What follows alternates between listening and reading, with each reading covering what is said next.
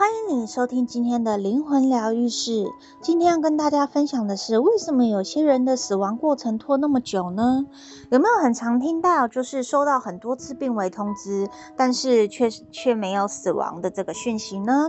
经常有人会问这个问题，他们一直守在临终的亲人床边，但病人却拖了好几天，甚至好几个星期才咽下最后一口气。美国的心灵导师艾科就说，这些人经常会问他。上帝为什么不让病人早一点死去，还要继续受苦呢？但是重点并不在此。尽管有时我们的亲人死亡的过程显得如此的漫长，似乎永无止境，但其实这正是他们所需要的。其中自有道理，我们无需质疑。死亡对于身体和灵魂而言，都是一个激烈的过程。我们应该让临终的人有充分的时间走完这个过程。我们要相信，一个人何时会死，乃是天意。无论在死亡过程中有多么的艰辛，到了某个时间点，死亡的益处就会以某种方式呈现。此外，你也相信也罢，你不相信也罢。事实上，我们并不需要一天到晚守着临终的亲人。有些人觉得他们一天二十四小时守在临终者的床边，直到他们过世为止。但希望你们可以明白，灵魂并不介意肉体死亡时身边没有人陪伴。事实上，在许多情况下，当床边没有一群人哭泣，或者是祈求奇迹发生的时候，灵魂反而比较容易走得开。无论你是守在临终者的床边，还是坐在家中的椅子上，满怀爱意地想着他们，他们都可以感受得到你的爱哦。事实上，到了生命的尽头，灵魂很少待在房间里。心灵导师艾科他说。我为别人通灵时，人们通常会问往生者是否满意亲友们为他们做最后医疗的决定呢？当他问这个灵魂的时候，他们通常都茫然地看着这个心灵导师艾科。他说，仿佛在说，他们根本不记得死前几个小时所发生的事。有一次，我接到一个女人打来的电话。她说，她的丈夫似乎在死亡的最后一个阶段被卡住了，问我是否可以到医院去帮助他跨越过去呢？然而，当我抵达时，他的灵魂根本不在医院附近。于是，我在那里等他回来。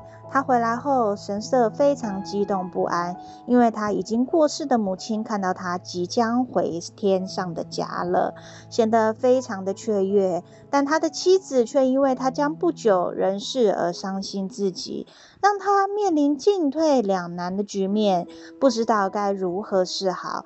他的身体受了枪伤。他已经不想再和这个身肉体有任何的瓜葛，而且这个灵魂也讨厌厌倦因为肺气肿而呼吸困难的日子。可是他又很爱妻子，无法想象妻子没有他的生活，又无法想象他没有妻子的生活。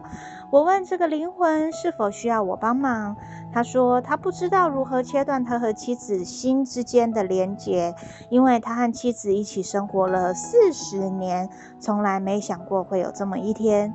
最后我问他是否已经做好离开的准备，他说他认为自己应该往前走了。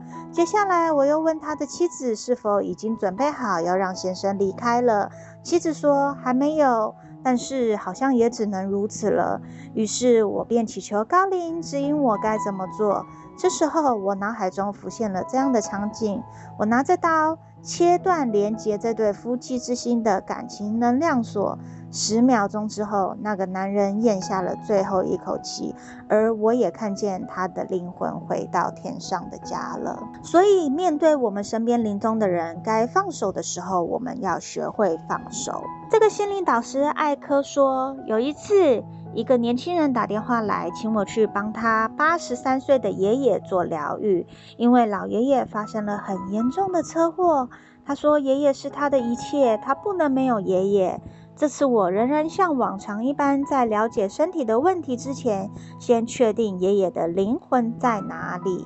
结果我发现，这位爷爷的灵魂正站在隧道，那个隧道呢，是通往天堂的隧道，而和他已经过世的哥哥说话，就是爷爷的哥哥。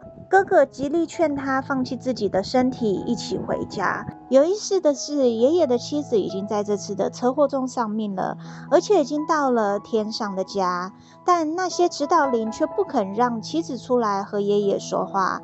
他们说，他必须自己做决定，就是爷爷必须自己做决定，而不是让别人帮他做决定。这位爷爷的灵魂看起来很苦恼，他不想离开他的孙子。于是我问他有没有什么打算呢？他开始向我说明他目前的身体状况。他说他现在浑身都是淤青，全身各处都有骨折的现象，肺部也发炎了。我告诉他，我会给他一些时间和他的哥哥谈一谈，同时我也会向他的孙子说明他灵魂目前的处境。后来，我跟那位年轻人解释爷爷目前灵魂的艰难处境，但这个孙子一点都不想听，他只是不断地要我为爷爷疗愈，让他好起来。几分钟之后，我回去探视老爷爷的灵魂，想知道他目前的想法。爷爷的灵魂告诉我，他已经决定要回天上的家了，但要过十七个小时之后才能走。他要我告诉孙子，他已经没有力气，也没有意愿再待在那个破旧的身体里了。十七个小时之后，爷爷就离世了。我们当中大多数的人都像这位年轻人一样，希望我们所爱的人能够留在这边，留在我们的身边，不要死，不要离开我们。但是他们的身体已经破旧不堪时，灵魂也必须往前迈进了。为了他们好，我们只能选择放手，让他们离开，向着他们去了天上的家。谢谢你收听今天的灵魂疗愈室。有任何的问题，欢迎你上脸书搜寻西塔塔罗灵魂疗愈，期待你跟我们有更多的交流哟。拜拜。